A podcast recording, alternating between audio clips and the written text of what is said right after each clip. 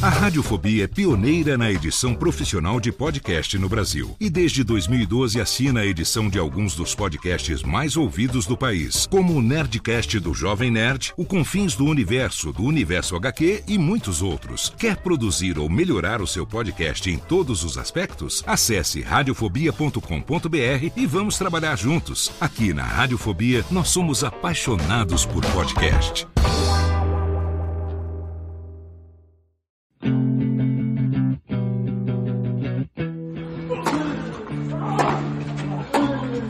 Começa agora o Backhand na Paralela, o podcast sobre tênis que vai além das quadras. Apresentação de Jeff Paiva e comentários de Ariane Ferreira. Ready?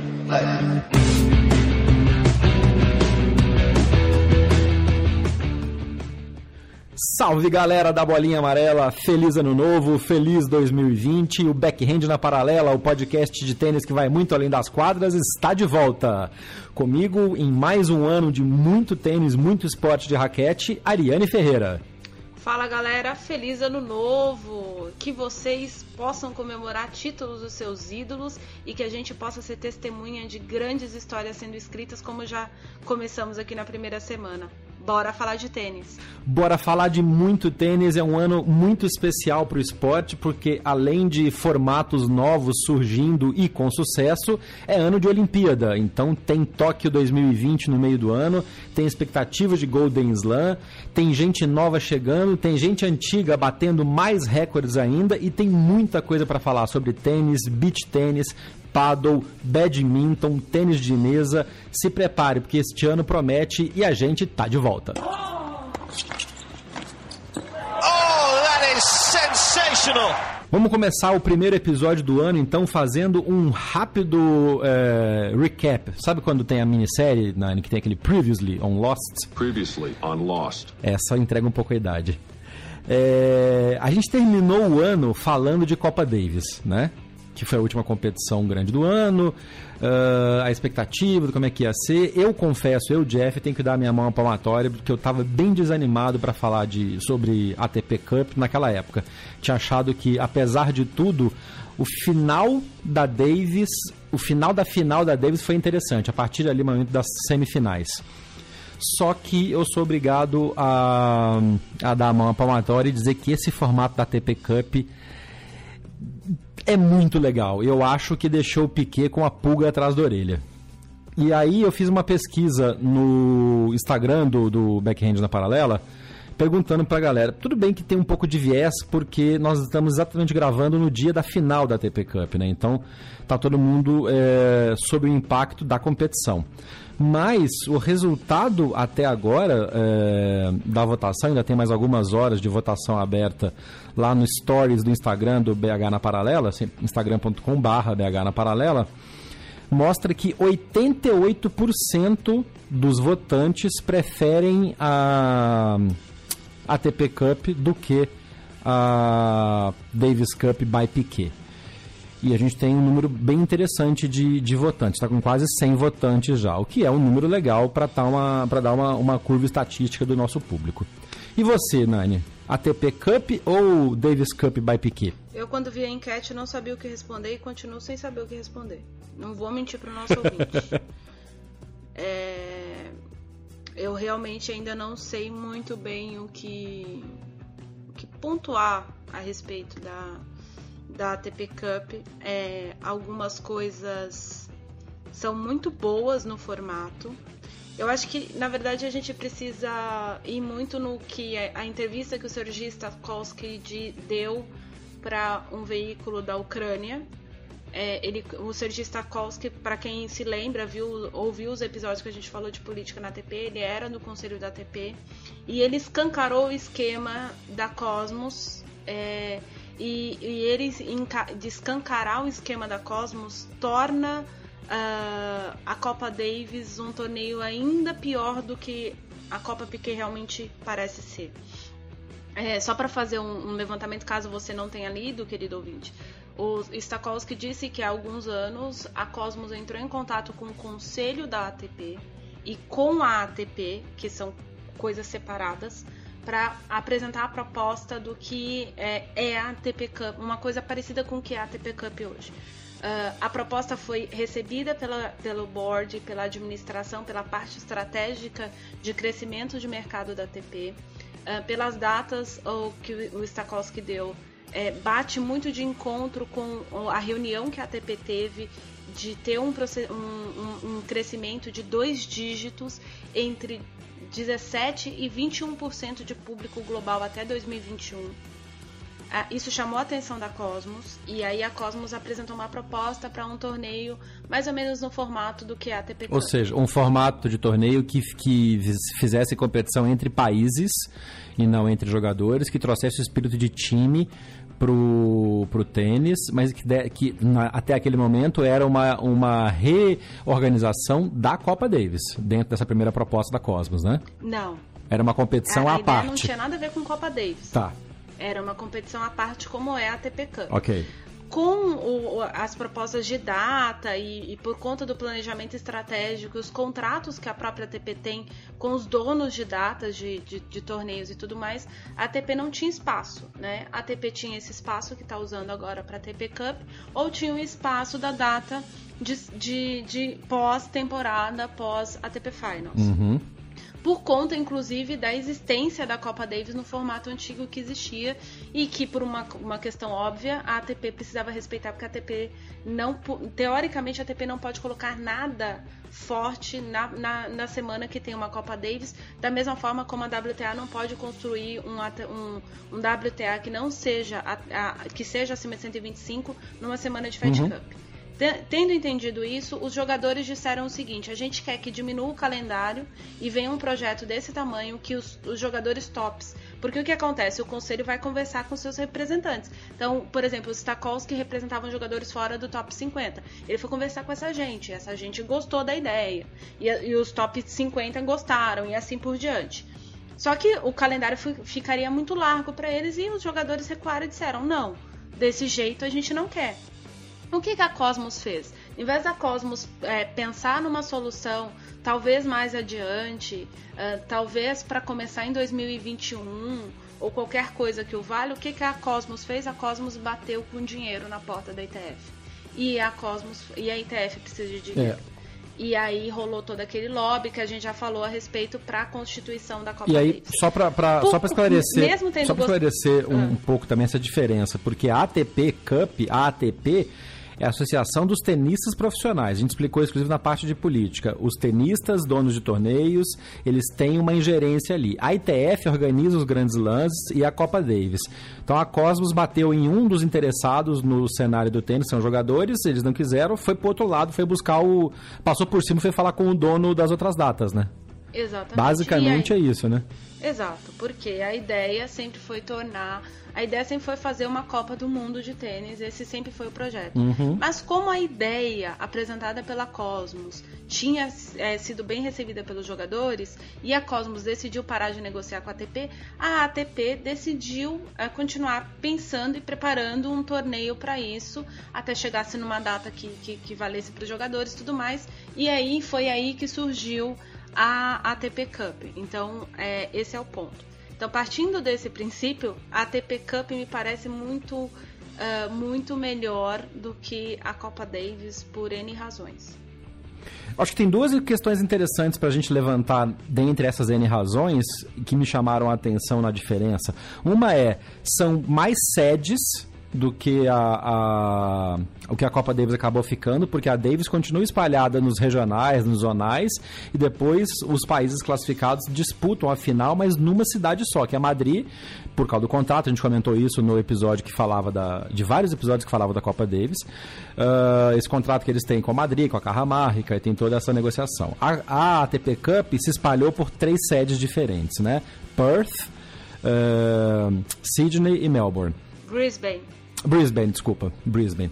Isso acabou em, é, introduzindo um elemento inesperado, eu imagino que seja um pouco inesperado para quem estava pensando no formato, que é, primeiro, fuso horário, porque tem três horas de diferença na Austrália entre uma ponta e outra, e outras condições climáticas. A gente viu, por exemplo, a Espanha chegar de Perth para jogar em Sydney, a diferença de umidade, diferença de temperatura, isso sem falar em todo o cataclisma climático que está rolando na Austrália agora com os incêndios. Mas isso fez diferença. Eu vi alguns jogadores, algumas delegações chegarem mais desgastadas que outras, porque se classificarem em segundo tiveram que viajar. Isso parece muito com o que a Copa do Mundo faz do futebol, né? Se você classifica em primeiro, você fica na sua sede. Se classifica em segundo, você viaja para outra sede. Esse foi um elemento diferente do que a Copa Davis tem. E um outro é o critério de classificação, porque na Copa Davis todo mundo joga os zonais, você tem aí primeira, segunda e terceira divisão. A ATP Cup, para formar o ranking inicial, e pelo que eu entendi do regulamento, é, é isso que vai acontecer para o ano seguinte, o jogador mais bem qualificado daquele país é que classifica o país para ser elegível para uma vaga. E aí, se o país não quiser, como a Suíça, por exemplo, o Federer e o Wawrinka não quiseram jogar, e eles teriam direito a uma vaga e a Suíça não está participando da ATP Cup. É por isso que o Brasil não está também, porque nós não temos nenhum número um que esteja acima de 80, se não me engano, que é a nota de corte da, da ATP Cup. Então, este outro critério também é interessante, faz com que a carreira individual dos jogadores influencie no convite ou não para a competição entre países. Ao contrário da Davis, em que todo mundo joga e às vezes o número um, número dois acaba não jogando e, e isso não faz muita diferença se o país está disputando ou não. É, e aí entra no. E assim, vou primeiro primeiro comentário que você fez sobre a questão de três sedes. O fato de ter três sedes fez com que no, no primeiro dia de competições a ATP Cup já tivesse um público maior que o maior dia de audiência da Copa Davis. A Copa Davis teve a maior audiência na quinta-feira, foram 22 mil pessoas é, presentes na Cajamarca no período da tarde e no período da noite, enquanto no primeiro dia de ATP Cup foram 30 mil pessoas. Ou seja, a, a audiência física da ATP Cup já é maior e mais significativa do que a da Copa Piquet. Só para complementar isso, inclusive na, agora durante a final é, saíram os números, os números totalizados, foram 220 mil pessoas durante todos os dias de competição da, da ATP Cup. É gente pra cacete. Eu não lembro os números de, de cabeça da, da Copa Davis, porque a Copa Davis é, tem esse, esse dado curioso a Copa Piquet só divulgou a audiência de público em três datas: quarta, quinta e sexta. Pois é. A quarta foram 19 mil e uns quebrados, quinta foi a, a audiência de quase 21 mil e a quarta teve 22 mil pessoas. Então, se a gente pensar que a média foi de 18 mil pessoas durante todos os dias, a ATP Cup teve menos 70 mil pessoas assistindo. E 70 mil, 70 mil pessoas é muita gente. É muita gente mesmo. É muita gente. Dá pra encher o Maracanã e deixar os arredores com a galera gritando em volta. Então, é, é, é muita gente mesmo. Tendo uh, feito essas observações, a questão de, por exemplo, ter que viajar para sede, ter que lutar para ficar em primeiro lugar, para lutar no seu lugar, faz com que a ATP Cup tenha mais características de Copa do Mundo do que a Copa Davis, né? Uh, esse é um, um, outro aspecto bastante interessante. Agora, no quesito de classificação, eu realmente acho muito questionável o sistema de classificação na, da ATP Cup. Eu, eu realmente não consigo conceber, porque assim, você olha para o top 100, você pega Estados Unidos, Espanha e França e você tem já mais de 40 jogadores. É. É, é, é eu acho covardia. Mas não é meio então, como na então, Olimpíada? Não, porque a Olimpíada não é assim, né? A Olimpíada tem número de vagas, a Olimpíada tem ranking, é, a Olimpíada tem um esquema de classificação para a maioria dos esportes. Isso que as pessoas acham que a maioria das pessoas se classifica para as Olimpíadas no mesmo esquema que o tênis. O tênis é o acordo que o tênis fez, porque na época, em 96, quando o tênis ia voltar para as Olimpíadas, os jogadores tops não queriam jogar as Olimpíadas. Tanto que se você for olhar a lista de Atlanta, gente, o Leander Paes foi medalhista de bronze, batendo o Fernando Meligeni, uh, em simples. É, porque os jogadores tops não queriam jogar. Então, qual que foi o argumento que a, o Comitê Olímpico Internacional, porque eles queriam, porque queriam, sei lá, não participa agora, em 2000 eles vão participar. Que era a questão de, por ranking, até os 60, porque a chave tinha que ser de 64 no máximo. para É. dar uma semana de competição. Mas assim, por exemplo, na E a natação, pontuação também, na- né? Mexeram. É, exatamente. Então, por exemplo, no esquema de que tem a questão, por exemplo, a natação, que é o esporte que é paralelo ao tênis na primeira semana. Na natação você tem que bater o tempo, você tem que bater recorde, você tem que conseguir minutagens nas provas específicas de classificação olímpica. Você pode ser o melhor nadador do mundo em questões de títulos. Por exemplo, a Katinka Rossum é a maior nadadora que existe a, a, a Iron Lady da Hungria. Ela não compete em todas as, as, as, as, as provas que ela nada durante o ano na natação. Primeiro, porque muitas das provas que ela nada não existem na Olimpíada. Segundo, porque às vezes ela vai bater. ah, o, o recorde e aí ela entra, sei lá, como décima e aí ela vai pegar segundo, segunda bateria, eh, meio de piscina, meio de piscina é foda pra nadar. Eh, e ponta de piscina também é foda pra nadar, enfim. Então ela olha e fala assim: Eu tô classificada nessa posição, eu provavelmente vou catar essa raia, essa prova eu não vou nadar. Então ela tem o índice, mas ela não entra, ela não se inscreve. Tá.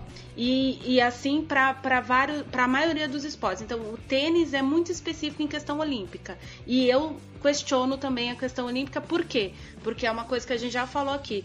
Tem dois anos, chega no ano anterior à Olimpíada, nego começa a falar: ah, eu amo meu país, eu vou jogar a Copa Davis, porque tá afim de uma medalha olímpica. Então, eu sou completamente contra essa situação, porque todos os outros esportes, em todos os outros esportes, existe um projeto olímpico de quatro anos. Os atletas vão se preparando, competindo entre si para fazer as baterias e tem gente garantida para a Olimpíada de Tóquio desde 2017. É. Então, Você acha é que você acha que o surf vai entrar um pouco nesse formato do tênis, que é um esporte individual, que não tem muito de país e que as competições estão valendo vaga? Pelo que você me falou aí, eu me imagino que o, o- um paralelo mais perto com o que acontece com o tênis possa ser o surf. Pode ser que seja, mas aí eu não vou, eu não li o critério de classificação para a Olimpíada. O que eu lembro que eu tinha visto a respeito do surf era uma questão de, é, de pontuação de, de baterias. Então, os, os, os surfistas que tinham feito não sei quantas baterias já estariam classificados. Mas eu não li Hum, sobre. é, não, é, é, é, não. Eu não É li um- sobre. tem um pouco mais de É. detalhe, mas tem, tem mais a ver com o número de torneio vencido. Enfim, vamos voltar pro tênis. Mas é, eu acho que é uma comparação, uma comparação é, válida e é uma discussão válida porque o, a- o critério de classificação para a ATP Cup e para a Davis Cup é diferente. Mesma coisa, é o primeiro ano da ATP Cup, então pode ser que esse critério seja modificado, seja revisado, até pelo feedback que os próprios jogadores vão dar pro, pro comitê organizador da ATP e para tudo isso. Agora, é fato de que é uma competição de sucesso e que, numa comparação head-to-head, num direto, é, ela deu mais feedback, mais resultado, mais marketing do que a, a, a Copa Davis no formato novo. Agora é ver no primeiro ano em que as duas estão válidas, como é que vai ser a expectativa, porque a Copa Davis acontece em mais datas, né? Você tem os zonais, você tem aquela data no meio do ano. E a enfim. gente tem que parar para pensar o seguinte: a Davis, a Copa, a ATP Cup, ela surge como um novo torneio. É tipo inventar uma categoria a mais de Masters 1000, sei lá, e Masters 1500. É uma categoria, a gente não sabe o que vai acontecer, vamos ver o que acontece. No caso da Copa Davis, já tinha um ranço da, da, da mudança de classificação. Tem o ranço dos jogadores. E na maneira como foi feito o processo. Exato. Eu vi algumas pessoas questionando o, que será do ATP Cup 2021. Porque, por exemplo, a gente já viu gente pedindo atendimento em quadra. A gente tá às margens de um Grand Slam. Né? Até É. que ponto a gente, por exemplo, é óbvio, eu, tô apontando, por exemplo, o Djokovic, né, que tá em quadra agora, lutando pelo título, enfim, e vai entrar para defender o título do Australian Open. Até que ponto ah, o desgaste de defender a nação dele durante 15 dias em alto nível contra tenistas top podem ser prejudiciais para a preparação dele para o Australian Open. Ele só vai saber disso no final do Australian Open. Se ele cair na primeira semana, Mas ao mesmo tempo, você tem a, a, a questão de que é, é uma preparação muito mais intensa e mais forte do que jogar um Brisbane, por exemplo, ou jogar um ATP 250, um, no 125 para se aclimatar na Austrália. Eu acho que um dos pontos principais de interesse da, da, da, da ATP Cup foi exatamente dar confrontos de alto nível para os jogadores, não é só para o Djokovic, tá falando de Djokovic que é a ponta de lá, mas a ponta de cá, a ponta de baixo, é a Moldávia, são países menores que deram chance, que tiveram chance de jogar em alto nível com jogadores que eles nunca jogariam. Mas quando que o cara ia pegar o Nadal na vida logo de cara, assim? Ou um, um, uma dupla, pegar o Jamie Murray, por exemplo, algo do tipo. Então, me parece que tem um encaixe interessante da ATP Cup aí, também como preparação dos jogadores para o próprio Australia Open. O que eu, uma das coisas que eu lamento é que é, a WTA podia ter algo desse tipo, e aí a gente volta a falar da Hopman Cup, que era, uma, era, era meio amistoso, tem aquele AUE também, mas se esse formato de competição que foi a ATP Cup se encaixa na WTA Cup também já tem conversa para fazer algo parecido, pode ser interessante. Eu também para os jogadores, que são os mais Sim, interessados. Eu, mas assim, e aí a gente já tem que. Tem um monte de coisas que a gente pode ficar falando só a respeito disso. O fato, por exemplo, de algumas federações fortes uh, terem se pronunciado contra a TP Cup também é perigoso hum. para a questão do projeto de, projeto. de criar. Projeto. É, aqueles projetos de se fazerem uma WTA junto é. com, com a ATP. É que as federações. Que é uma coisa que. As federações falam mal porque as federações apoiam a Davis Cup. E os jogadores apoiam Sim, a ATP por Cup. uma simples razão, elas estão perdendo dinheiro. Sim. Elas estão perdendo dinheiro. Que, vem, que aí traz o assunto de que já foi falado, logo que a ATP Cup começou a fazer sucesso todo na primeira parte, de fazer uma fusão de Davis com a ATP Cup, que aí volta no projeto inicial da Cosmos, né? É, mas aí eu. Eu acho que já não tem nem mais espaço, sabe? É... Não, não, aí é outra formiga, aí é o bicho pega. Coisa, Ainda tem a. Lever Cup usando a data de setembro, que era a data ideal. Nossa, tem, tem, tem muito caroço pro Zangu ainda. É, mas a, a grande questão da reclamação das, das federações e, e, e, por exemplo, a Federação Espanhola, o presidente da Federação Espanhola propôs a fusão. Mas por que, que ele propôs a fusão? Porque se a ATP Cup faz sucesso, não é a ATP que está fortalecida, quem está fortalecida é a Tênis Austrália. E das grandes uhum. federações mundiais, a que tem perdido força política e administrativa no tênis, gradativamente nos últimos anos, é a australiana. E a gente comentou inclusive sobre isso ano passado em alguns episódios, na questão das brigas internas, na questão de formação isso. de atleta. Né? E, e para todo mundo é muito interessante uma Austrália fraca, não, não uma Austrália forte, né? Tanto é que você não vê é. uma, uma distribuição gigantesca de convites, a não ser que sejam para australiano, a não ser que sejam aqueles convites determinados que são das parcerias de Grand Slam. Você não vê torneio, por uhum. exemplo, um ATP 250 da França abrindo um convite para um para um França, para um australiano qualquer. Né? E, e é, quando eu digo e tem a troca de federações. Exatamente, a, a, troca de federações nesse, em, em, para com a Austrália só funciona em Grand Slam. Fora de Grand Slam não funciona. Uhum. Então, tem essas Bom. coisas também, enfim, mas isso aí é outro projeto. Ah, se a pergunta é, Ariane, você gostou da TP Cup? Gostei em partes. É, em outras. em outras, assim. Uh, por exemplo, foi muito triste ver esse rapaz da Grécia jogando do lado do Titipas. Ah, então. Esse era um outro ponto que eu queria comentar. A diferença entre número 1 e número 2 nesta ATP Cup mostra bem claramente que países têm. Uh, como é que eu posso dizer? Que países têm. É... Gente, me fugiu a palavra completamente. Eu não vou tirar essa parte na edição para poder para nego ver como é que é o processo de raciocínio. É quase ao vivo. Tem gente que tem só a estrela principal e a gente reclamava que o Brasil tinha só o Google uma época. Então a Grécia claramente ficou muito claro quanto a Grécia depende do, do Tsitsipas. E aí classificou o país inteiro, levou o resto da galera e ele não segurou sozinho. Assim como o Troik, por exemplo, teve se redimiu hoje, porque a, a Sérvia foi campeã com o Troik jogando dupla, ganhando ponto final, jogando bem, ajudando o Djokovic, sendo que o Djokovic ganhou todos os jogos dele, os seis de simples e duas duplas que ele participou, tá 8 a 0 mas o Troik foi o cara que fez a, a Sérvia perder a semifinal da Davis. Então ele se redimiu, mas porque tinha uma estrutura em volta ali é, interessante, um time mais completo. Moldávia, Grécia, é, outros países, a própria Itália, que tem um, um, um ensemble, né, tem um ranking melhor, foi uma certa decepção. Não sei se o Fonini não entrou tão bem e, e enfim, outros jogadores não. A, o time da, da Itália foi uma, foi uma certa decepção na, na ATP Cup. E mostra bem desses países que tem uma estrela só. Ah, sim, eu lembrei que eu queria falar. Aquela famosa frase, o mandorinho só não faz verão. Tá bem, bem comprovado isso, né? Sim, e, mas aí, ah, por exemplo, a questão do Troik. Vamos só fazer o seguinte alerta. 2011, a, a Sérvia só ganhou a Copa Davis por causa dele. Eu falei isso no episódio é, eu lembro, da, a gente comentou da Copa isso Davis, no episódio da, Davis Cup, é. Então, assim, é, é, muito. Ah, o Djokovic ganhou todos os jogos dele, mas quando precisou dele em 2011, é, se não é o Troik para entrar em quadra e se matar durante 4 horas e meia, tava, não, não tinha rolado.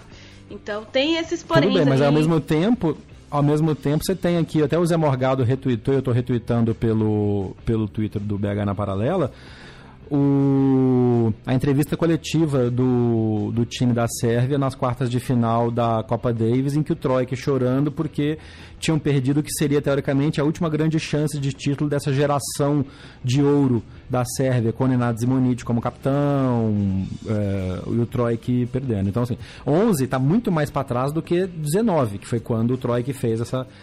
Foi o culpado, aspas, né, da, da, da derrota da da Sérvia e agora ele se recuperou. É, enfim, mas é, é, é, o tipo de coisa que assim, esse tipo de lembrança para mim é indiferente, porque ganhar e perder faz parte do jogo. E botar e, e essa é uma Sim. coisa que eu sempre fui contra, botar a culpa da desclassificação da Sérvia no Troik é muito fácil.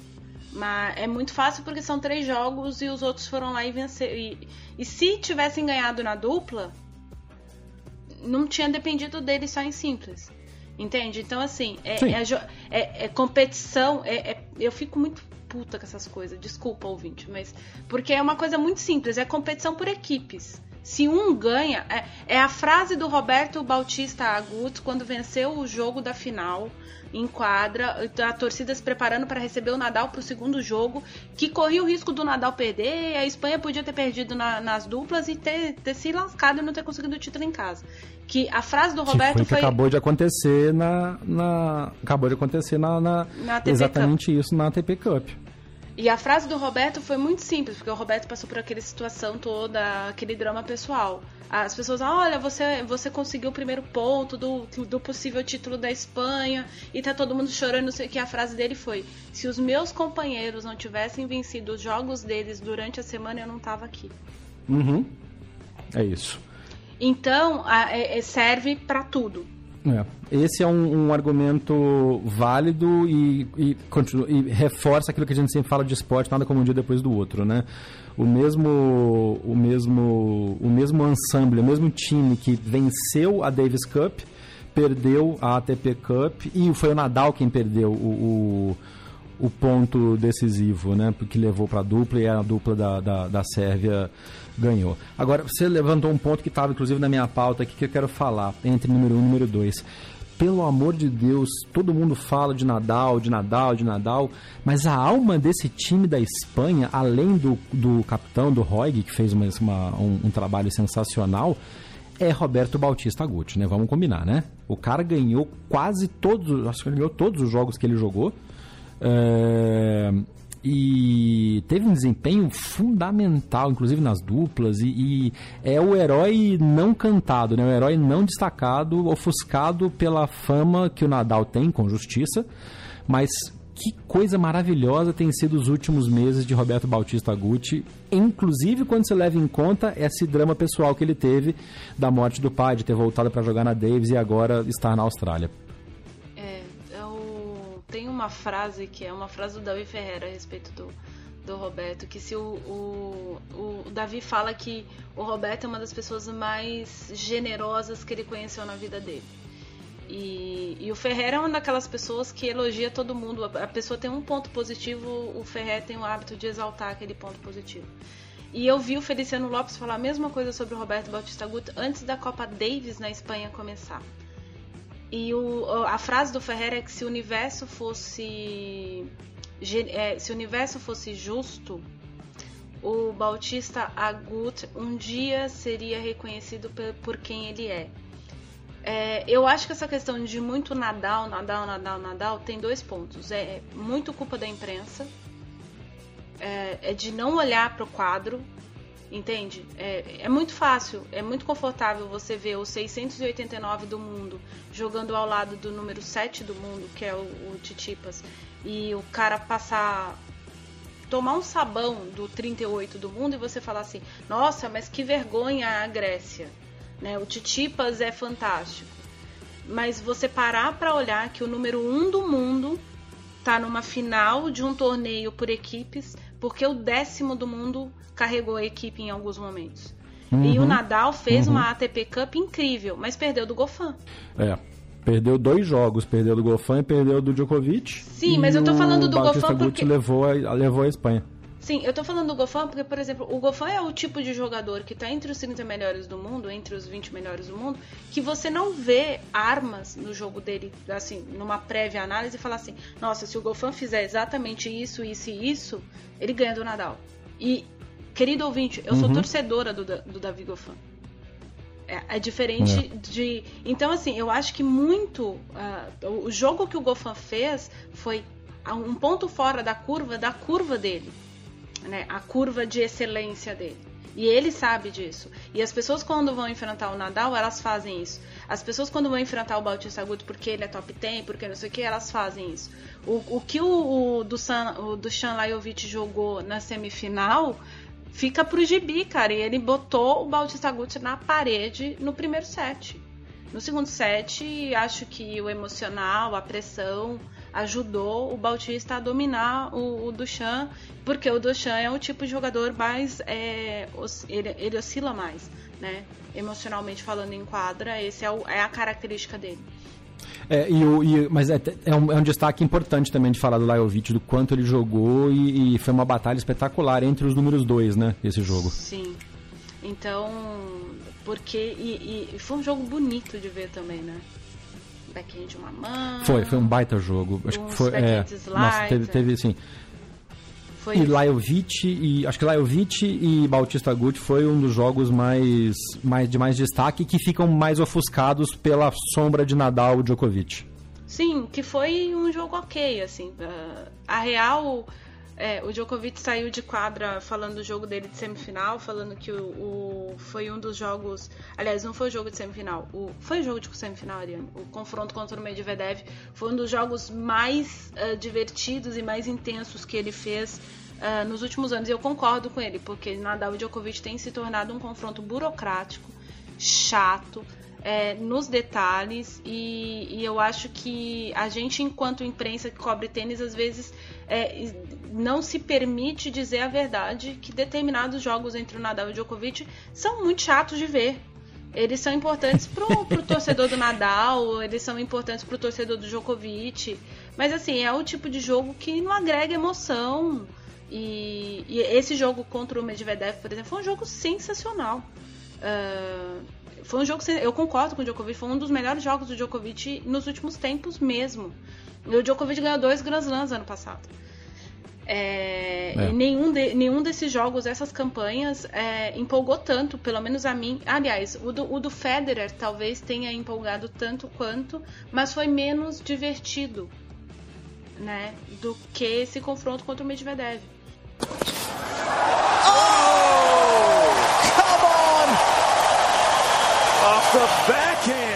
Então tem essas coisas, mas a ATP Cup teve umas coisas curiosas, assim, por exemplo, uh, e aí já não tem nada a ver com o título, com as campanhas. O Safin no banco, o Gaston Gaudio. Ah. Gaston Gaudio. Gaston os capitães. Os capitães são um capítulo à parte, é verdade. São. E, e também teve uh, os, os, capítulos vergonhosos. O né? Hewitt. O Vidit, nossa. Então, a Austrália acho que é um destaque legal também de se colocar, porque reafirmou. Austrália e Canadá, acho que são dois destaques positivos do, do da ATP Cup, no sentido de é, mostrar que a geração nova está vindo forte e reforçando o que a gente viu no final da temporada ATP do ano passado. É, o quão importantes são os capitães, alguns mais conhecidos que outros. O capitão do Canadá é um cara low profile, mas que faz um trabalho muito bacana de, de, de, de estar junto com o Chapovalov e o Ogeli Assime. O que o Hewitt fez com. Uh, o que o Hewitt fez com o time da Austrália, e a gente já vem falando, a Nani vem falando principalmente, bastante da importância do Hewitt na formação, na formatação dessa nova geração australiana. É... E aí, no final, o Kyrgios foi lá e peidou na farofa. É, mas o Kyrgios... É que assim, o Kyrgios também que não, não, não, me leve a mal, ele fez uma baita campanha, ele fez uma baita campanha na TP Cup, ele ganhou jogos importantes, levantou o público, tem toda aquela parte emocional do apoio ao, aos socorristas da Austrália com a campanha de Aces, que foi ele que começou, né? Mas na hora da decisão da vaga, ele tomou um e dois. Mas, mas, então, é, não sei se então, cansou. O, o Kyrgios se... chegou a deixar o... O Hewitt chegou a preservar o Kyrgios em um dos, do, um dos confrontos, agora eu não lembro de cabeça de, da fase de grupos por uma lesão nas costas. A gente precisa lembrar que o Kyrgios é, encerrou a temporada Foi. cedo por uma lesão na clavícula.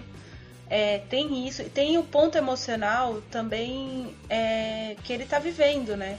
É, no primeiro confronto que ele ganhou o jogo, ele chorou em quadra porque a mãe dele estava em Canberra e a mãe dele não podia sair de casa. Porque ela não consegue respirar fora de casa. Então tem essas coisas que assim. É. E, e essa é uma coisa que e, que, e não afetou muito a competição, né? Eu achei é, que fosse ter afet... mais problemas por causa de, de é, qualidade mas, por do exemplo, ar. Eles mudaram, coisa. por exemplo, o Challenger tradicional, o Challenger de Canberra, foi mudado para uma cidade longe de Canberra. Tiveram que. Re... Então, porque foi, tem, é, tem, tem condição, torneio né? que até hoje, assim, a imprensa australiana ainda põe em dúvida a realização do Australian Open. É, porque tem muita quadra aberta, né? E a qualidade do ar em Melbourne tá bem complicada também. Tá, então assim, é o tipo de situação, para os jogadores australianos principalmente, é, e quem tem família nessas áreas de incêndio muito forte, que é o caso do Kyrgios, chega uma hora que esse tipo de pressão e esse tipo de preocupação vai entrar com o cara em quadra. Uma hora é motivador, uma hora é desmotivador. E a gente não, eu não posso dizer até que ponto isso também pode ter interferido na performance do Kyrgios na semifinal.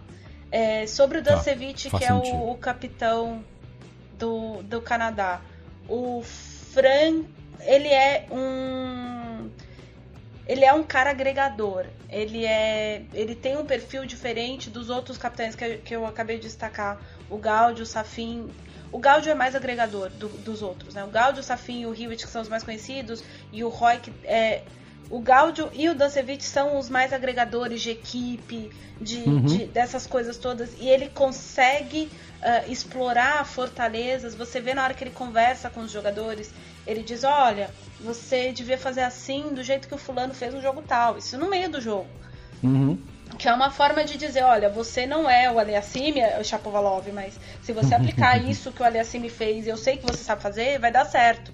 E, e também aí a gente parte do, do, do, do princípio de que alguns jogadores uh, sabem respeitar não só a questão de hierarquia, mas de entender que quem está fora da quadra tem uma visão de jogo diferente de quem está dentro. Né? E o, o, principalmente o Chapovalov, de todos hum. os jogadores da ATP Cup, que sentou naquele banco, que ouviu o treino, o, o, no caso o capitão, ele soube performar melhor.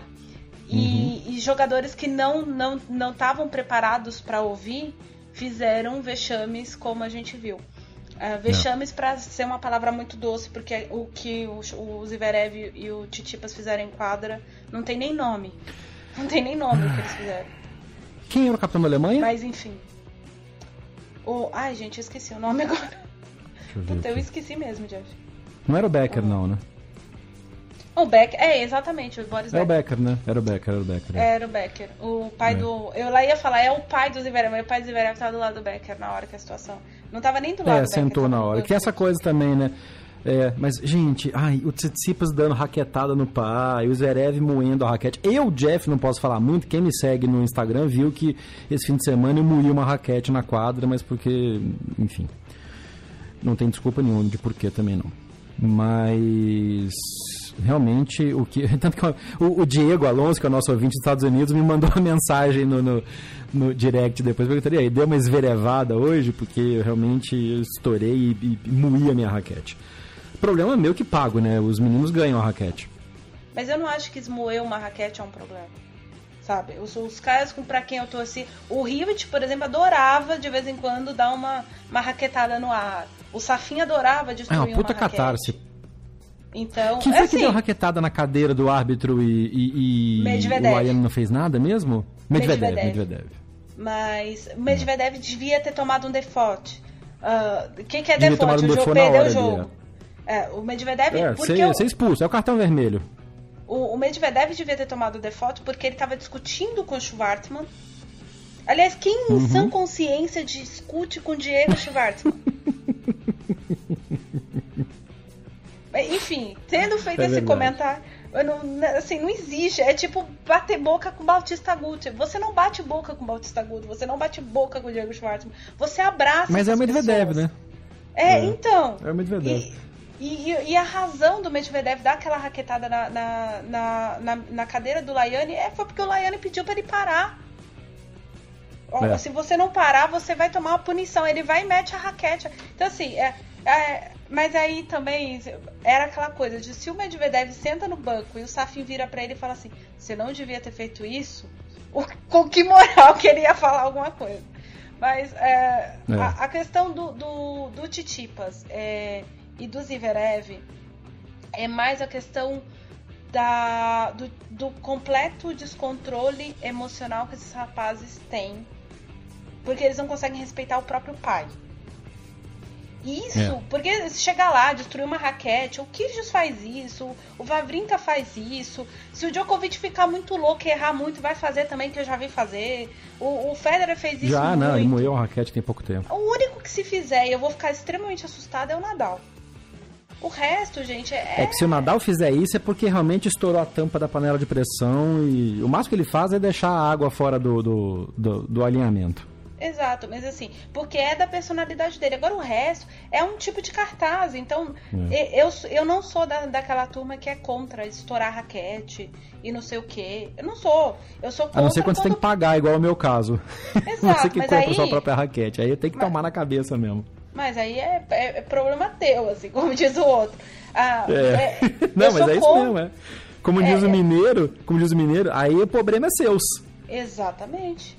Então, agora eu sou existem várias cartazes, o cara grita, o cara fala sozinho, tipo o, o, o foninho dos fantasmas dele, o Andy Murray, o, o, Feliciano Lopes, ele anda com, com várias entidades em quadra. Enfim, cada, cada jogador tem um jeito uh, de, de, de, de, ter a sua cartaz para tentar se concentrar. O duro é quando isso é. atinge é. outras pessoas, que foi exatamente o Não, que o Zverev, é, é. o Titipas e o Medvedev fizeram. É, e isso é preocupante, foi. porque se eles não consertarem isso agora, a gente vai ter uma geração daqui cinco anos brilhante, porque esses rapazes jogam muito tênis, cada um do seu jeito, mas os três jogam muito tênis. Tem eh, todos os meninos que a gente já citou que jogam muito tênis. E aí a gente vai ter uma geração que assim, não vai uh, ah, para quem é, quem chegou no tênis por conta de Nadal e Federer, principalmente Djokovic menos, porque os fãs do Djokovic uhum. já gostam mais da coisa do sangue nos olhos que o Djokovic tem e tudo mais. Mas assim, os fãs é. que chegaram no esporte com Federer e Nadal vão embora. Vão é. embora, é, porque, porque não dá ter... para assistir esse tipo e de eu não coisa. vejo, eu não vejo não, eu não vejo. Esse eu acho que é um assunto para um próximo programa. A gente já falou de nova geração também mas eu não vejo ninguém muito no perfil gentleman do Federer, do Sampras lá atrás. Ah, mas Tem muito mais bad boy do que. Né? É, então, mas mas é, é o contraste. Tem muito mais mercurial, explosivo e não vejo ninguém chegando com a compostura. Talvez hoje ele assine desses novatos, seja o cara com a postura mais é, tranquila, vamos dizer assim, pra, na falta de outra palavra, uma coisa mais composta mas eu acho que não precisa. Que sou... os mercuriais. É, a gente pode até fazer um episódio só sobre isso. Eu acho que assim, a gente, obviamente, a gente não vai ter uma pessoa com o equilíbrio mental que o Nadal tem em quadra, ou que o, o, o a questão o de gentleman que o Federer tem. uh, para com ele, para com o adversário, para com a equipe, para com todo mundo. Mas assim, mesmo esse Federer, o Federer mandou a família do Djokovic calar a boca no US Open de 2011. Entende? Então assim, mesmo é. essa pessoa, ela tem um limite dela. E, e, e tem, e, e, eu acho que é, somos todos humanos, eles também são. Eu acho que a gente não pode esperar dessa geração uma pessoa como eles são. Mas o que a gente não pode, eu acho que não, né, eu acho que aí no caso não é a gente, é a ATP que tem que intervir. É, não dá para aceitar que um jogador dê uma raquetada numa pessoa da sua equipe, independente de ser o pai dele. E, e não foi intencional. Assim, também não dá para dizer que não, ele não foi, foi claro que não. Não foi intencional. E, e, não tome uma punição. Assim como não foi intencional lá atrás, quando o Chapovalov isolou a bola e porrou o, o, olho de um juiz. Lembra? Sim, exatamente. Tinha 17 Antes do Chapovalov estourar. Tinha 17 é. anos, o cara pra Foi quase perdeu por a isso visão. e aprendeu. Sim, e ele sucumbiu, cara. O, o Chapovalov. E, e, tem o detalhe de que o Chapovalov foi condenado sem chance de defesa. A, a, a, opinião pública condenou o Chapovalov. Quando o Chapovalov conseguiu aquela campanha brilhante em Toronto, as pessoas só falavam assim: o cara que acertou a bola bateu o Nadal. É. Então, assim, gente, é, bateu a bola na cara do juiz, bateu não sei quem, perdeu de não sei quem lá, tá na semifinal do Masters 1000. Então, ele demorou, ele, ele só perdeu esse. Pra superar esse, isso, é. Ele, ele, nem, nem perdeu esse, esse estigma. ranço. Ele não perdeu esse estigma, porque teve uma vez, há pouco tempo atrás, que ele estourou em quadra. O comentário do comentarista da TV que eu tava ouvindo é: será que ele vai acertar a bola no juiz ou no adversário? E ele nem tinha jogado a bola para cima. Oh, turning on the style. Só para fechar o assunto da TP Cup é, e a, a, diferença básica do que ela tem com relação a Davis e que é interessante para os jogadores é o fato de que todo confronto da TP Cup vale ponto para o ranking mundial. Então, as vitórias do Djokovic, por exemplo, o deixaram mais perto de chegar no, no Nadal para número um do mundo do que do que jogar os, os torneios iniciais que tinham nessa data na Austrália. Teve, saiu uma compilação de pontuação uh, na soma total dos, dos confrontos da ATP Cup que, que mostrou aqui que o, o Djokovic ganhou mais pontos no decorrer desse, desse torneio do que se ele tivesse jogado um Masters 1000, feito final de Masters 1000. E o Nadal ganhou mais pontos do que se ele tivesse sido campeão do ATP 250 também é um ponto de análise interessante pelo fato dos jogos da ATP Cup valerem, independente do, do, da classificação ou não, cada jogo da ATP Cup valeu pontos para o ranking mundial. E com o, o ponto positivo ou negativo de que, um, os jogos de duplas não eram cancelados mesmo com 2 a 0 de, de, de, isso, de simples. Isso. É, e outro, que aconteceu na Davis. Ah, isso aconteceu na Davis. O Canadá mesmo optou por não jogar um, um dos confrontos de duplas. Uh, se uh, ganhar ou perder o confronto de duplas num, num 2 a 0 fa fazia muita diferença na, fazia muita diferença na classificação final da ATP Cup por conta da, dos dois melhores é, segundos lugares. É, na Copa Davis não fazia Uhum. tanta diferença assim, né? Você, porque o jogo de Uhum. simples, enfim. Então é, tem esses, esses pontos que eu acho curiosos e bons. Porque, por exemplo, o Fonini é, perdeu um dos confrontos. Acho que foi contra a Noruega. Ah, foi contra a Noruega mesmo, tô confirmando aqui.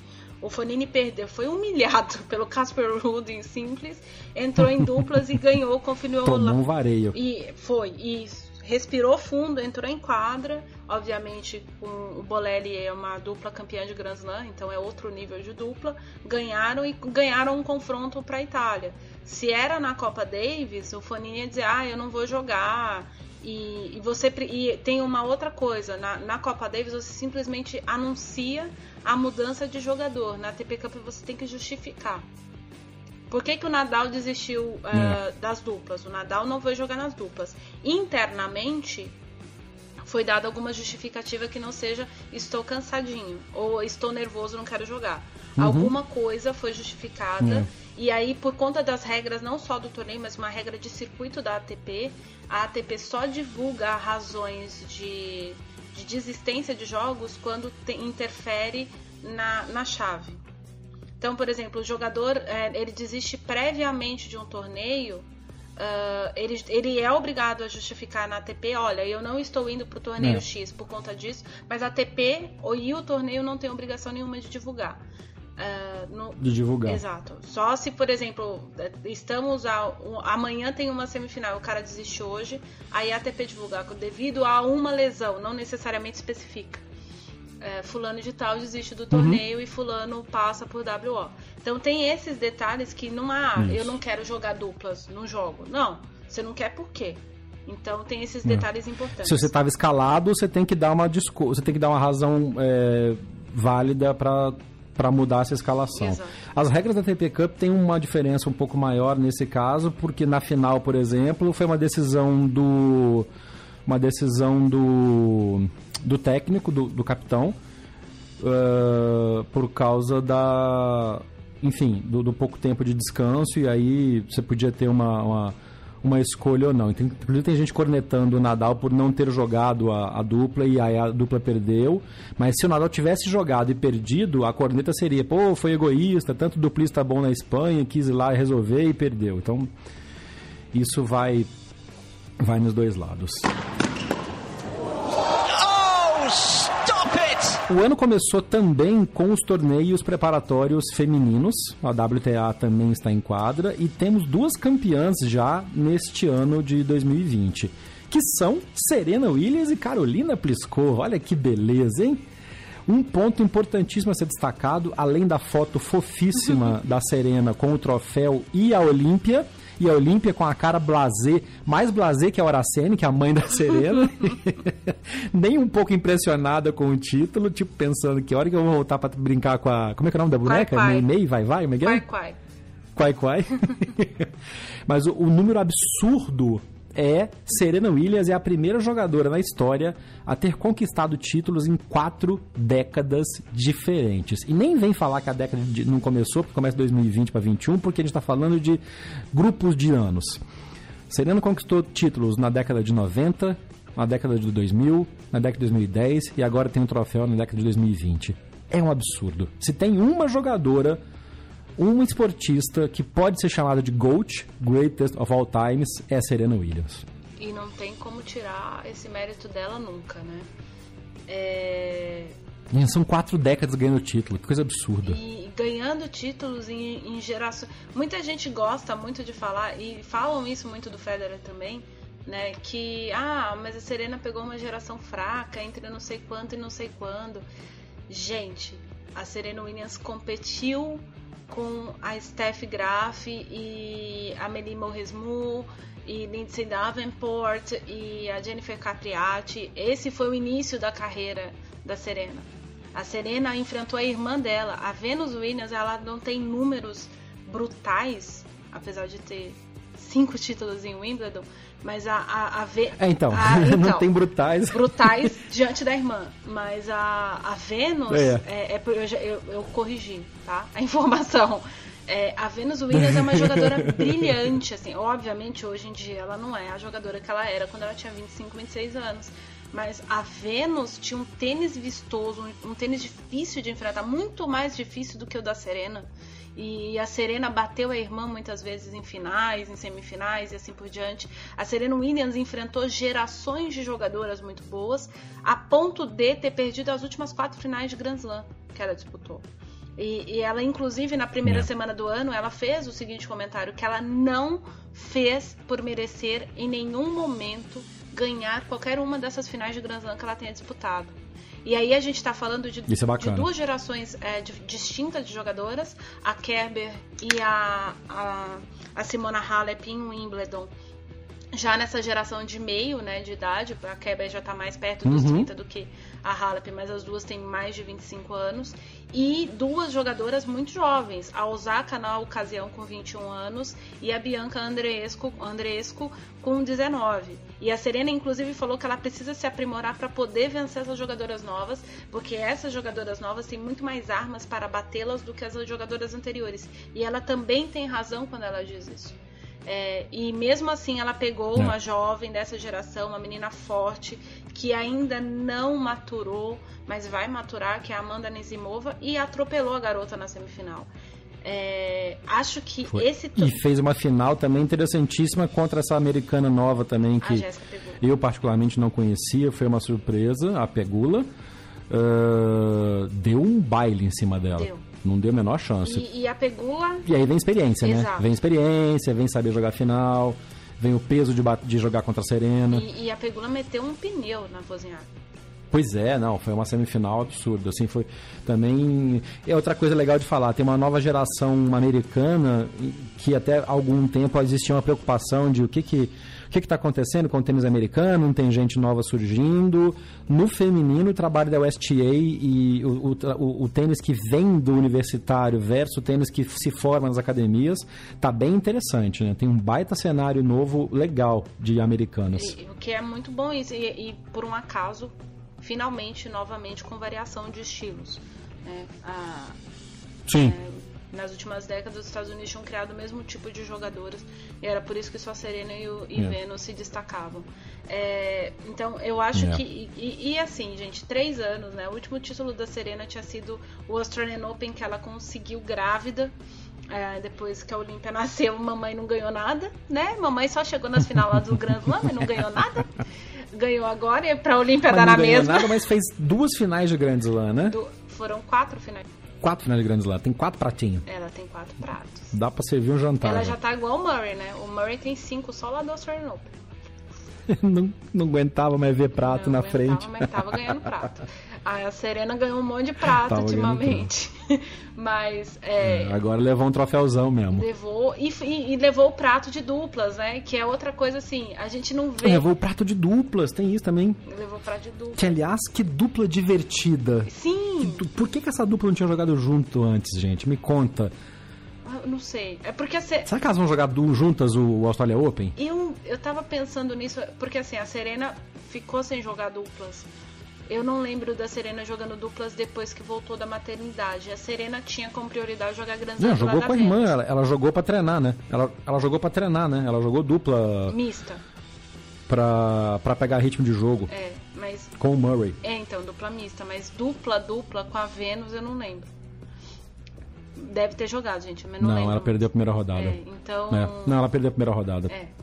É, e a Serena sempre jogou do lado da Vênus. Mas eu acho, como é a despedida da Wozniak, e as duas são muito amigas, pode ser que elas joguem juntas. E seria muito legal. Elas jogaram bem, além de ser uma dupla divertida de ver jogar, elas jogaram bem. né? Elas jogaram bem o torneio. É, tem isso. Foi, um- foi uma dupla que funcionou. O estilo bateu, a questão de das duas serem amigas e se conhecerem. Teve aquela coisa da. Assim como o Murray fez quando jogou com a Serena, a Wozniak respeitando o estilo da Serena, deixando a Serena meio que comandar a, a, a iniciativa na dupla, mas ao mesmo tempo a Serena, como conhece bem, também não entrando em toda a bola, deixando a Wozniak pegar os pontos fortes. Foi uma dupla estrategicamente sólida. Sim, muito sólida. E, se, e aí, obviamente, tem um monte de pormenores. A Wozniak tá lutando contra reumatoide, não sei o quê. Se a, a Wozniak estiver bem, elas, elas entrarem juntas na chave, é, elas podem dar um determinado trabalho. Apesar de a gente ter umas duplas muito sólidas no circuito feminino, elas podem dar bastante trabalho. Porque a dupla delas encaixa muito. inclusive a dupla que ganhou que a dupla que ganhou é a Muhammad e a Townsend. São duas americanas. É. A Muhammad e a Townsend. e que jogaram juntos pela primeira vez. E, mas a- são companheiras de geração, então já se conhecem também. É. Mas a. Mas, por exemplo, o jogo das duas se encaixa muito igual Sabalenka e Mertens. É, Uhum. a Sabalenka e a Mertens, em individual, elas. elas você olha e fala assim, "Não, por que, que elas vão jogar dupla? Mas o jogo encaixa. E, e, e a Wozniak e a Serena encaixaram de ser divertido de ver mesmo o jogo. Então tem esses pontos positivos. Ah, e finalmente a Serena tira. Eu a- outro torneio. eu acho que foi inteligente a escolha de ir pra Auckland, porque ela não foi lá pra ganhar o título, convenhamos, ela não foi lá pra isso. Uhum. Mas ganhar esse título já tira o- aquela pressão que ela estava se fazendo. Já eu voltei mãe e ainda não ganhei título nenhum. Ela, ela já tinha comentado isso que outras jogadoras que voltaram mães conquistaram títulos. Ela, ela cita a Tatiana Maria na, na, na resposta dela. E, enfim, a Mandy Minella conquistou, Uhum. uma, conquistou uma sequência de títulos depois que voltou da maternidade. Então tem essas coisas que estavam, acho que estavam pegando pra Serena. E pode ser que ela chegue um pouco mais solta pro Australian Open. E isso pode ser muito bom pra ela e Pode muito ser. ruim pras adversárias. É. Quem vai chegar solta também é a Carolina Pliskova, que já faturou um primeiro título jogando bem. Ah, uma campanha, uma chave mais forte né, do que a chave de Auckland, obviamente. Mas um desempenho interessante da, da, da, da Pliskova, assim como o da Bart, né, que apesar de ter perdido ah, na simples, chegou na final de duplas. Também vem, as duas vêm bem nesse início de temporada. Sim, a Bartens está jogando o jogo com a Bertens, a Kiki Bertens. E aí ela perder, elas perderam Uhum. de uma dupla que finalista de Grand Slam, campeã, que é a Bárbara É. Strikova e a Suei Ishii. Meu, a Ishii é uma jogadora que enche os olhos de jogar. Nossa, a Ishii, a vai dar um trabalho nesse Australia Vai. Open. E provavelmente vai jogar com a Strikova. Provavelmente vai jogar com a Strikova. É. Então, É, a dupla delas tá bem madura, né? Tá defendendo o título de. Defendendo. Defendendo não, tá. Tentando manter a sequência de títulos, né? Exato. É uma dupla bastante sólida. Esse é o tipo de dupla bom pra ver É. a Serena e a Wozniacki enfrentar. Provavelmente vão perder, mas Nossa, já pensou? Mas- Que jogo divertido que ia ser. Encher na rede, a Serena na rede, uma gritando na cara da outra. É. Ok. Depois de eu ter pensado, de eu ter, ter tido esse flash, a, a Bart. Eu fiquei feliz da Bart fazer a final, porque a Bart ia doar toda a premiação de Brisbane pro, pro combate ao incêndio, para as famílias afetadas. Então ela vai, vai doar essa participação e, obviamente, o prêmio da, da primeira rodada lá, que na verdade ela caiu na estreia.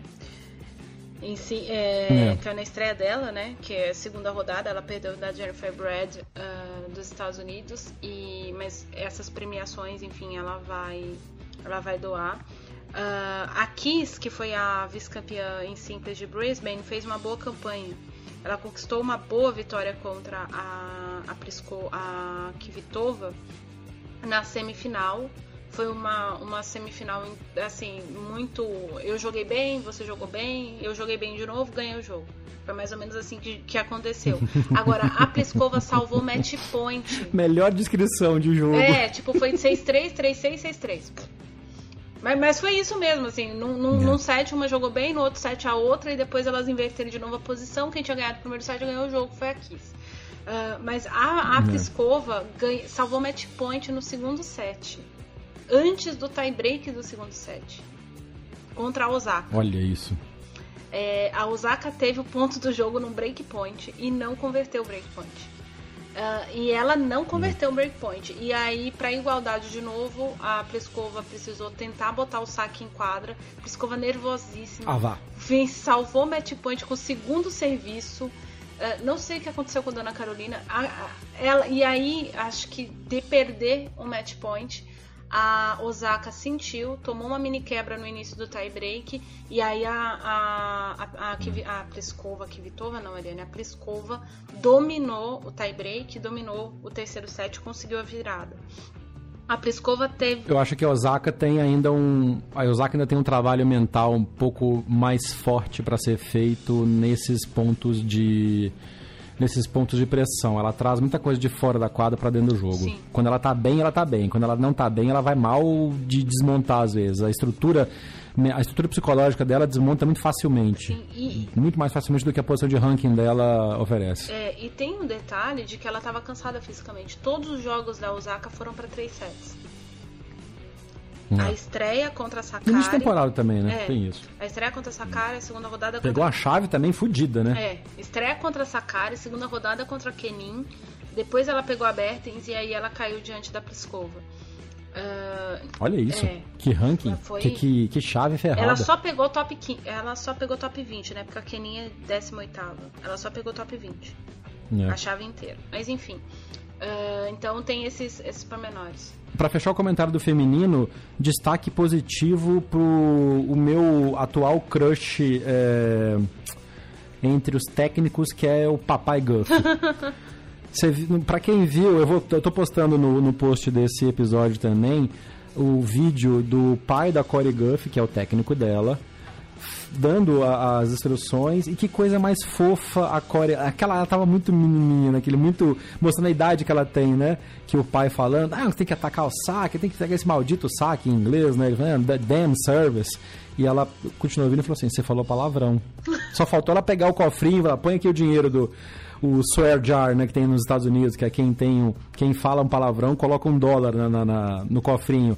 Só faltou ela tirar o cofrinho da bolsa e pedir pro pai dela colocar o, a moeda para pagar o palavrão que ele falou. É sensacional. Que coisa pura é a Corey Guff. Ela é muito divertida. Eu ri muito e depois eu vi alguém falando que a é porque a família dela tem uma formação, acho eu que é da Igreja Batista, mas posso estar falando merda. É. Mas é um, uma, uma formação protestante.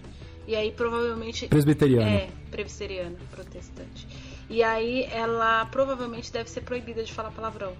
Então deve ter sido isso que aconteceu. É, não, claramente. E isso é educação, né? Isso é educação em casa. É lindo isso, porque vem, vem de casa para quadra. Corey Gunn foi uma das coisas boas que aconteceram no tênis no último ano, a gente já falou isso.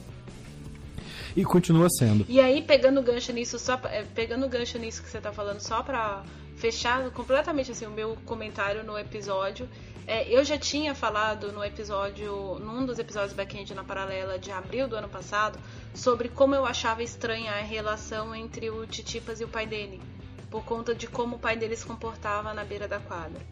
É, e a educação vai realmente para dentro da quadra. E é exatamente por isso que ele acerta o pai, ele não diz nada pro pai, o pai levanta e sai, e ele tomou um puta de um esporro da mãe dele. Eu não falo grego e nem russo, porque eu não sei se ela xingou o filho em russo ou se ela xingou o filho em grego, mas ela deu um lasca de um esporro nele. Ela esqueceu qualquer regra. E aí, aí tem dois pontos que o árbitro desse jogo errou. Ele podia ter dado um default no, no Titipas por ter acertado um membro da equipe. E podia ter dado uma advertência pelo, pro Titipas porque a mãe dele estava conversando com ele. É, e ela ela sentada na equipe, mas ela não era membro da equipe. Então ela não tinha o direito de conversar com ele. E ela deu um baita de um esporro nele que a gente não faz a mínima ideia do que ela disse. Mas foi isso aí que ela disse. Então, Mas que foi merecido. total, assim, ainda achei que foi pouco, porque se fosse filho da minha mãe, ele tinha apanhado.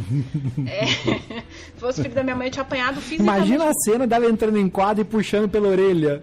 Putz, se for, a sorte dele é que ele não é filho da minha mãe, que se fosse filho da minha mãe, tinha acontecido.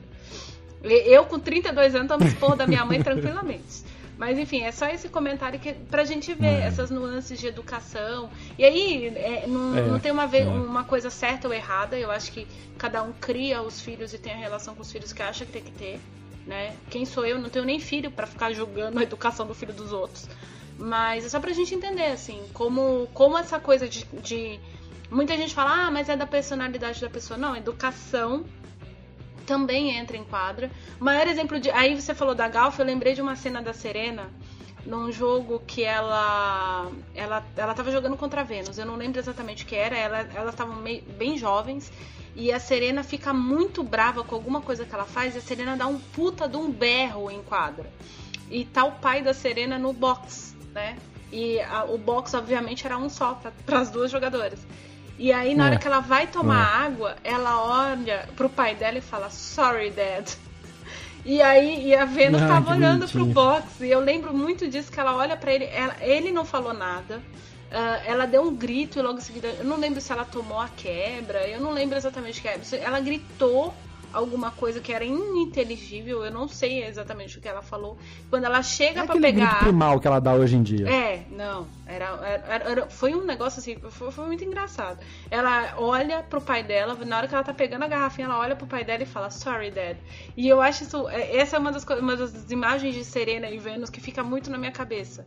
Uh, e tem a ver com a educação. Muito bom. Para terminar esse primeiro episódio do ano, eu queria dar alguns destaques, mandar um abraço para os nossos ouvintes que falaram bastante com a gente no decorrer do, do, desse período de férias que a gente teve em dezembro.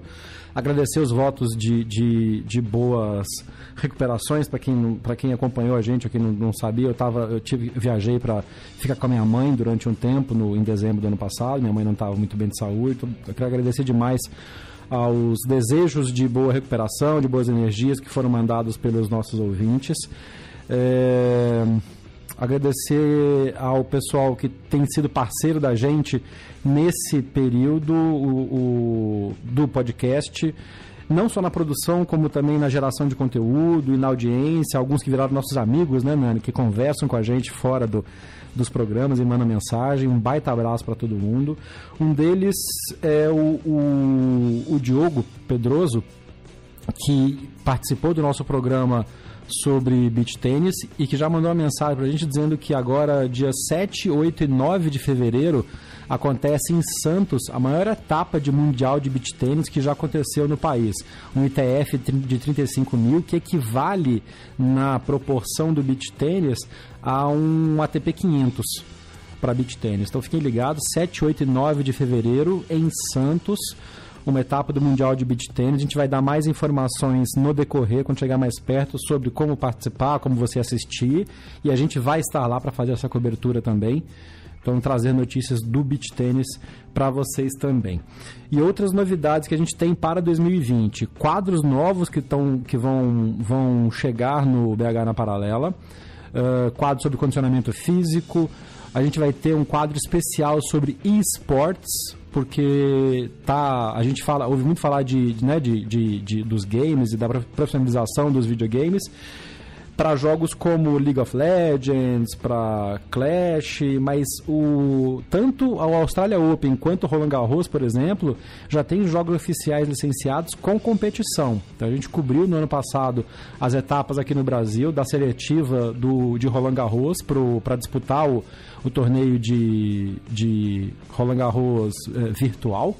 E essa nomenclatura ainda está variando, né, de, de, de de esporte para esporte, mas o e-sport está chegando forte no tênis. A gente vai também ter um quadro específico para cobrir isso assim como um quadro também para falar sobre os projetos de desenvolvimento social e de, de formação de jogadores juvenis espalhados pelo Brasil. Então, se você tem um projeto, você participa de um projeto, conhece alguém que tem um projeto, manda para a gente. O e-mail é redação@bhnaparalela.com.br ou por qualquer ponto de rede social do programa, é sempre arroba BH na Paralela, no Twitter, no Instagram, no Facebook, no TikTok. Manda as dicas pra gente que a gente vai atrás, a gente vai entrevistar, vai ter, vão ter alguns quadros, algumas entrevistas já marcadas para esse início de temporada 2020 falando desses projetos. E a Nani conhece alguns também legais, também vão vir, vão vir algumas comparações com países de fora, né, Nani? É, porque acho que a gente tem que. Como tudo na vida, né? A gente se espera em coisas que funcionam, uh, a gente uh, tenta observar coisas que estão em estudo ou em, em sistemas de aplicação, para a gente poder aplicar e ter um melhor rating de sucesso possível. Uh, e, bom, a gente tem que falar muito sobre isso porque o Brasil é um país que precisa muito uhum. desse tipo de situação, tanto para a questão profissional, de formação, de no futuro a gente poder dizer que a gente está classificado na ATP Cup com o número 1 e o número 10 do mundo, né, e não com, sei lá, o número 30 e o 742. É que não seria o caso do Brasil, né? Mas enfim, é só para a gente ter é. uma melhoria de, de evolução enquanto nação é, mesmo, não só enquanto resultado de nação esportiva. E a gente vai ter também, obviamente, uma cobertura muito especial de Tóquio 2020, Sim. tanto das Olimpíadas quanto das Paralimpíadas, e com já anunciando aqui em primeira mão com uma parceria muito forte do Comitê Paralímpico Brasileiro. Vamos ter notícias exclusivas, não só de tênis, tênis, badminton, uh, tênis de mesa, todos os esportes de raquete que estão na, nos Jogos Olímpicos. A gente vai trazer uma cobertura especial da, do desenvolvimento da delegação brasileira, do time Brasil e do desempenho desses jogadores na preparação e depois nos jogos em si. Exatamente, até porque muita gente gosta de tênis às vezes falar, ah, mas eu não consigo jogar tênis, não tem quadra na minha cidade. Às vezes você vai, você vai aprender, entender e conhecer um pouco mais sobre esses atletas nossos de outros esportes de raquete e entender que talvez você não possa jogar uhum. tênis porque não tem quadra na sua casa, na sua cidade, mas sei lá, tem uma mesa que você pode co construir um campo de, de tênis de mesa e poder competir, poder aprender e entender e se divertir, porque esse é o principal. Ah, obviamente tem a questão da saúde, mas também a questão do divertimento, é mais uma forma da gente se divertir. A, a, a prática do esporte é basicamente para isso. Então a gente está aqui para trazer esses conteúdos e tentar colaborar um pouco mais com o seu dia a dia, além de ficar informado sobre o mundinho do tênis. E para terminar, a gente quer pedir a sua ajuda. Uh, em 2020 a gente vai abrir uma campanha de crowdfunding e a gente quer a sua indicação de qual é a melhor ferramenta para isso. O que, que você gostaria de ter em troca do apoio para o podcast, para todas as mídias que a gente está produzindo? Você acha que vale a pena abrir uma campanha de, de, de tipo vaquinha, ou tipo é, PayPal, o Patreon. A gente está levantando algumas das opções, a gente quer ouvir a sua opinião. Se você gosta do programa e está afim de, de ajudar, manda para a gente a sua indicação do qual a melhor maneira de trabalhar isso, para a gente ter condições de tra continuar trazendo para você esses conteúdos, é, além das parcerias comerciais que a gente está desenvolvendo também. E se você tem uma companhia, se você tem uma marca, uma empresa que quer trabalhar com a gente, manda um e-mail para bhnaparalela.brunch.ag esse endereço está também no post desse episódio e em todos os posts dos episódios do, do Backhand na Paralela, ou mande também pelas redes sociais, arroba BH na Paralela, em todas as plataformas. Eu queria deixar, eu vou até é, fazer um, um, registro especial, é, acho que não pode deixar passar isso, deixar um enorme, enorme e apertado abraço e muita energia positiva para o Mendel Bidlovski, repórter da ESPN que passou por uma situação, uh, passa por uma situação terrível familiar. Para quem não acompanhou na internet, o filhinho dele, de 5 anos, estava brincando na varanda do apartamento dele, na praia, e o vidro cedeu e o menino caiu e infelizmente faleceu. É uma, uma situação que a gente não dá nem como começar a imaginar por, por pelo que ele está passando. O Mendel é um cara sensacional, eu tive a chance de conhecê-lo pessoalmente. E se tem alguém, ninguém merece isso. Mas tem alguém que não merece mesmo, é um cara como o Mendel. Então, assim, aquela coisa, né? A força superior, Deus sabe o que faz. O, o Arthur, que é esse, o filho dele, agora está em outro plano. Tenho certeza que está olhando pelo Mendel e por todos aqui, mandando energia. A gente quer mandar um grande abraço, um grande beijo para o Mendel e para a família dele nesse momento difícil. É, eu não tenho muito mais. Eu mandei uma mensagem para o Mendel. É é, é um momento muito difícil, muita força para ele, para Juliana, que é a esposa dele. É, Deus sabe o que constrói, é o que eu falei para ele. Deus às vezes empresta os anjos dele pra gente e a gente não sabe. Só que às vezes Deus precisa dos anjos dele trabalhando dele, de, para ele de um outro plano ou em outro lugar. É, que ele tenha muita força, que ele sinta todo o amor que as pessoas que acompanham o trabalho dele, que as pessoas que gostam do trabalho dele, que as pessoas que às vezes criticam o trabalho dele, da gente que é colega, que já dividiu pauta, bancada, é, gravação. É, a, hum. Muita gente ama você, a Juliana e a sua família, e que esse amor não vai confortar. É difícil de falar, não vai confortar mas vai fazer com que vocês compreendam os planos de Deus e Ele sabe o que faz. Então é isso, um forte abraço. É... E um, enfim, eu não tenho muito o que falar, é, é, é, é difícil. Mendel, fique com Deus e que você mantenha essa força e esse espírito que você está mantendo, que você merece viver as melhores experiências do mundo, porque é o que o Jeff falou. Se é uma pessoa que não merece passar por uma situação complicada como essa, é você. Mas se Deus te escolheu para passar por essa situação, é porque Ele sabe que você pode passar por ela.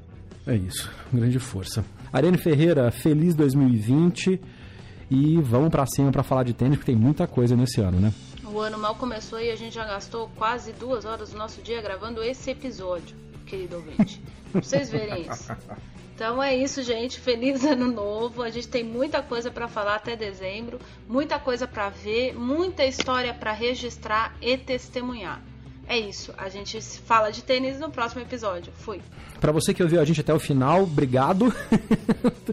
Uma hora e vinte de programa quase. A gente volta na semana que vem com muito mais sobre a preparação para a Australia Open, sobre o início da temporada de beach tênis e muito mais para esse ano de 2020. Eu sou Jeff Paiva, este foi o Backhand na Paralela. Muito obrigado e até a próxima.